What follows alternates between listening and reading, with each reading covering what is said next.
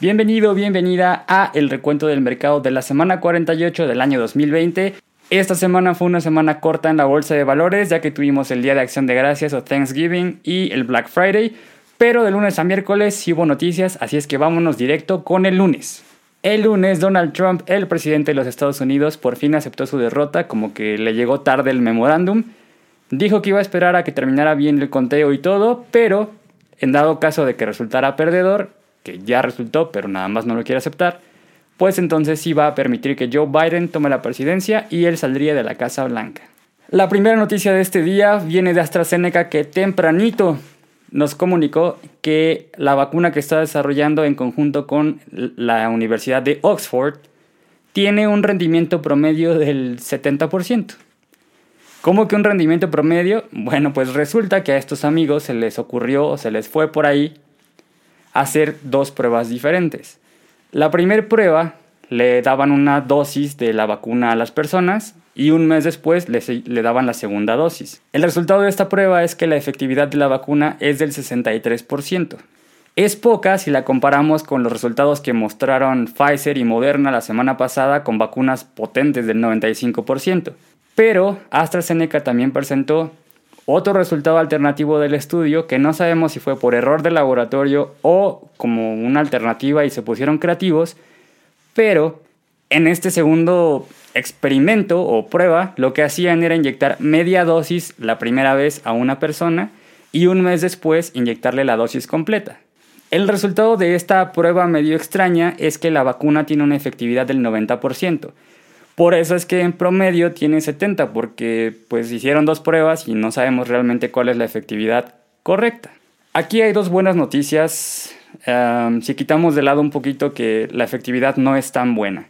La primera es que al solamente necesitar media dosis de la vacuna, pues puede rendir más y puede haber más personas que se vacunen en lo que hacen el proceso de producción más efectivo. Y la segunda es que esta vacuna es más fácil de transportar porque no requiere estar refrigerada en temperaturas tan extremas como la vacuna de Pfizer. AstraZeneca reportó que esta vacuna puede estar refrigerada entre 7 y 2 grados centígrados sin tener ninguna complicación, lo cual la hace demasiado atractiva para los métodos de distribución. En el estudio no se encontraron casos severos de COVID ni de hospitalización y eso es muy importante ya que, bueno, aunque no sea efectiva en un 95%, pues sí previene casos de COVID severo y probablemente no requerirías hospitalización con esta nueva vacuna, pero quién sabe, solamente tienes el 70% de probabilidad. Con esta noticia, como que los accionistas no supieron si es bueno o malo y lo compararon con los resultados de la semana pasada de Pfizer y de Moderna y el precio de la acción de AstraZeneca bajó 1.08%, cerrando la sesión en 54 dólares con 70 centavos. Vamos ahora con una noticia de la aplicación Snapchat, ya que este día anunció la nueva funcionalidad de Spotlight. ¿Qué es Spotlight? Básicamente como los Reels o los TikToks. Están compitiendo directamente con Instagram Reels y con los TikToks para no quedarse atrás. Ya vienen muy bien, han venido subiendo de usuarios han venido reportando ganancias y no se quieren quedar atrás, no quieren perder momentum. Así que no solo presentan los spotlights, sino que también premian a los creadores de contenido que logren estar dentro de los spotlights. ¿A qué me refiero con esto? La nueva funcionalidad de Spotlight lo que busca es poner los mejores videos en un solo lugar, como una pestaña nueva, una nueva característica de la aplicación. Al entrar a Spotlight vas a poder ver estos videos de los creadores de contenido que tengan pues más likes, que más gusten y que estén relacionados con tus gustos y con lo que has buscado. Ahora, la persona que logre tener un video dentro del spotlight va a ser remunerada por Snapchat. ¿Cómo lo va a hacer? Bueno, pues Snapchat anunció que va a repartir un millón de dólares diarios entre todas las personas que logren tener un video dentro de este spotlight. Pero espérame, antes de que te vayas a bajar Snapchat de nuevo y te pongas a crear contenido, tienes que saber que para ser candidato a este repartición de un millón de dólares entre todos los usuarios que logran estar en Spotlight, hay ciertas condiciones, como en todo, no se puede, no es tan fácil. Si van a regalar un millón de dólares, pues tiene que haber algo ahí que los proteja un poquito. La primera condición es que tienes que ser una persona mayor de edad y en caso de no serlo, ser mayor de 16 años y tener consentimiento de tus padres para poder ser acreedor a este pago. Y la segunda, que es la que te va a desanimar un poco, es que esta nueva característica de Spotlight solamente va a estar disponible en ciertos países. La lista de los países son Estados Unidos, Canadá, Australia, Nueva Zelanda, Reino Unido, Irlanda, Noruega, Suecia, Dinamarca, Alemania y Francia. Algo que no te mencioné es que este millón de dólares que se va a repartir al día entre todos los usuarios que lleguen al Spotlight es una oferta que va a estar vigente al menos hasta que se termine el 2020. O sea, hasta el 31 de diciembre de este año está garantizado y después ya no sabemos. Con esta noticia el precio de la acción de Snapchat subió 2.19% cerrando la sesión en 45 dólares con 26 centavos. Vamos ahora con las noticias del martes, que este día fue un día muy positivo para la bolsa de valores y muy bueno para el Dow Jones, ya que este día superó la barrera de los 30.000 puntos por primera vez. Así que si eres inversionista de este índice, muchas felicidades, un nuevo máximo histórico. La primera noticia de este día viene del lado de Square, PayPal y de las criptomonedas. Últimamente está muy de moda esto del Bitcoin entre la chaviza porque ha estado subiendo muchísimo. Está llegando a niveles que no veía desde el 2018. Parte de esto se debe a que Square y PayPal, las empresas más grandes de pago electrónico en Estados Unidos, ya están implementando funcionalidades de criptomonedas en las aplicaciones. Un estudio arrojó que el 70% de los nuevos inversionistas de criptomonedas vienen del lado de PayPal, porque hace unas semanas PayPal Estados Unidos le dio la oportunidad a los usuarios de comprar y vender Bitcoin como una especie de trading de criptomonedas. Al ser más fácil, más personas compran, al, haber más personas comprando, pues los precios van subiendo y así es como ha estado subiendo a estos nuevos niveles que podrían llegar a romper el máximo histórico que se tiene de hace ya varios años. Los grandes inversionistas están considerando a Square y a PayPal como una ballena porque dentro de Square y dentro de PayPal hay inversionistas que están comprando criptomonedas. Este día el precio de la acción de Square bajó 2.41 cerrando la sesión en 202 dólares con 77 centavos, mientras que el precio de la acción de PayPal subió 2.58% cerrando la sesión en 206 dólares. Vamos ahora con una noticia de Tesla. Hace unas semanas anunciaron que Tesla iba a ser incluida al mayor índice de los Estados Unidos, el SP500. La acción antes de eso venía plana, venía como que, eh, como que ya se les había olvidado, ya se les había pasado la euforia Tesla en la bolsa de valores. Esta noticia revivió la acción y le regresó la volatilidad, todos están comprando. Y este día Tesla alcanzó romper el récord al ser la primera empresa automotriz norteamericana en alcanzar la capitalización bursátil de 500 mil millones de dólares. ¿Qué quiere decir esto? Que si tú agarras el precio de la acción de Tesla de ese día y multiplicas ese precio por todas las acciones que hay en circulación en la bolsa de valores, te va a dar más de 500 mil millones de dólares. Y ojo, recuerda que aunque tenga esa capitalización bursátil, no significa que la empresa realmente valga eso, solamente vale eso en la bolsa de valores. No quiere decir que todas las fábricas y todas las cosas físicas que tiene Tesla realmente valgan eso. Así que cuidado.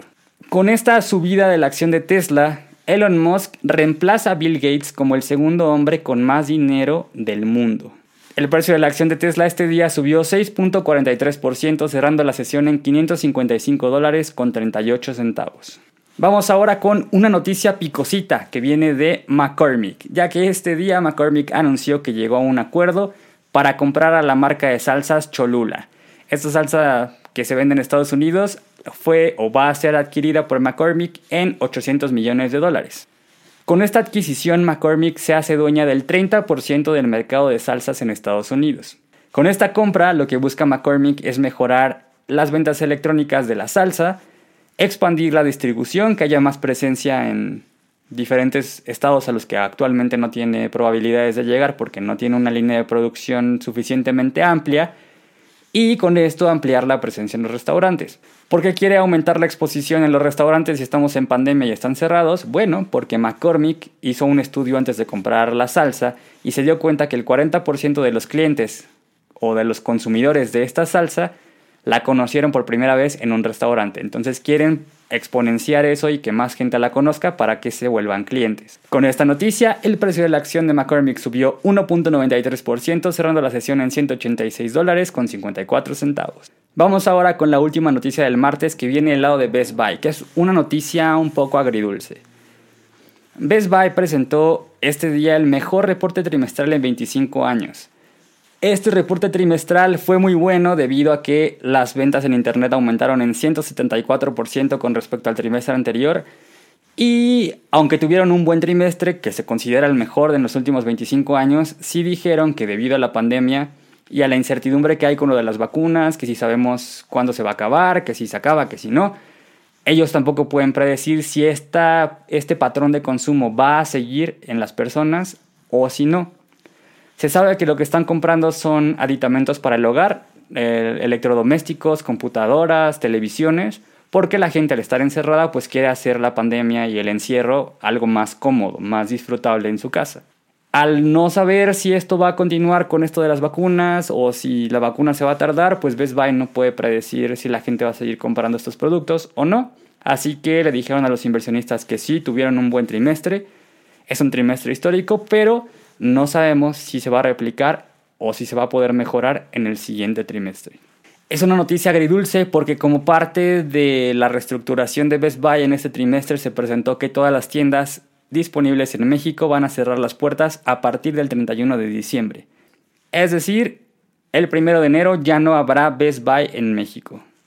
Con esta noticia, el precio de la acción de Best Buy bajó 6.96%, cerrando la sesión en 113 dólares con 54 centavos. Vamos ahora con las noticias del miércoles. El miércoles Delta Airlines anunció que llegó a un acuerdo con los pilotos. ¿De qué se trata este acuerdo? Bueno, como en la pandemia no han podido volar, están teniendo problemas económicos. Y esto no es una situación exclusiva de Delta Airlines, esto es una situación de todas las aerolíneas en todo el mundo. Como el gobierno de Estados Unidos ya no anunció si va a dar apoyos o no a ninguna de las empresas, pues están buscando alternativas de mantener la, la empresa a flote. Una de las maneras en la que lo iba a hacer era despedir a 1.700 pilotos. Ahora, Delta Airlines se puso las pilas y sacó una consulta con todos los empleados. La consulta consiste en lo siguiente.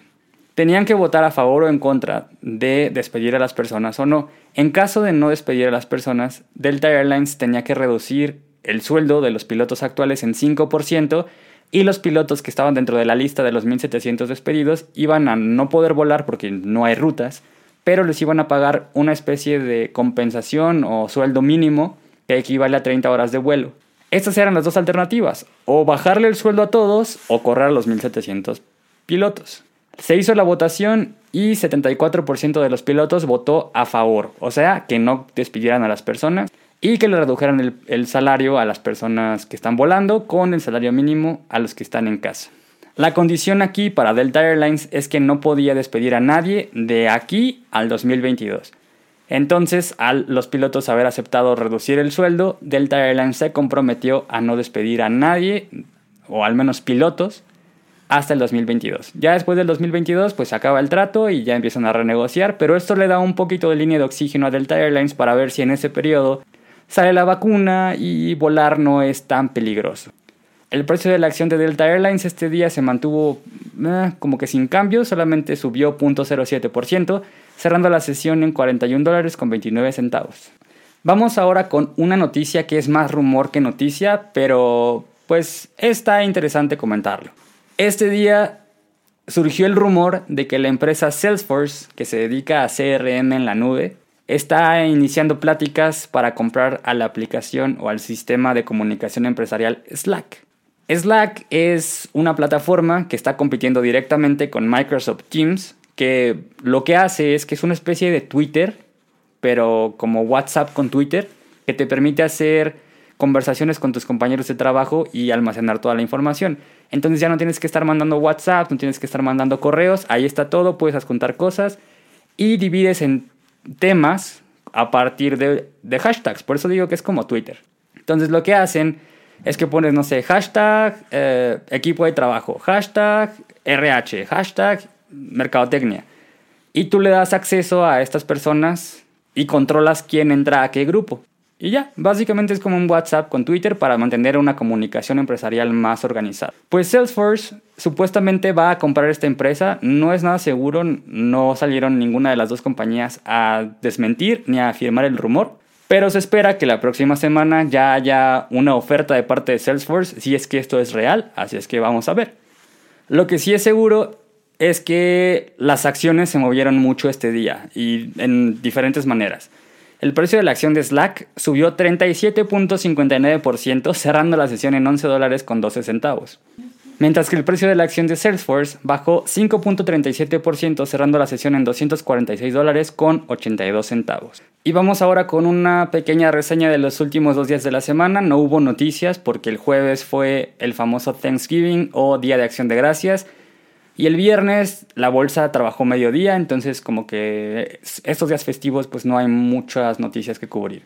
El jueves la noticia fue que el mercado estuvo cerrado y el viernes eh, el SP500, a pesar de haber estado abierto mediodía y de no laborar un día anterior, pues rompió el récord y creó un nuevo máximo histórico.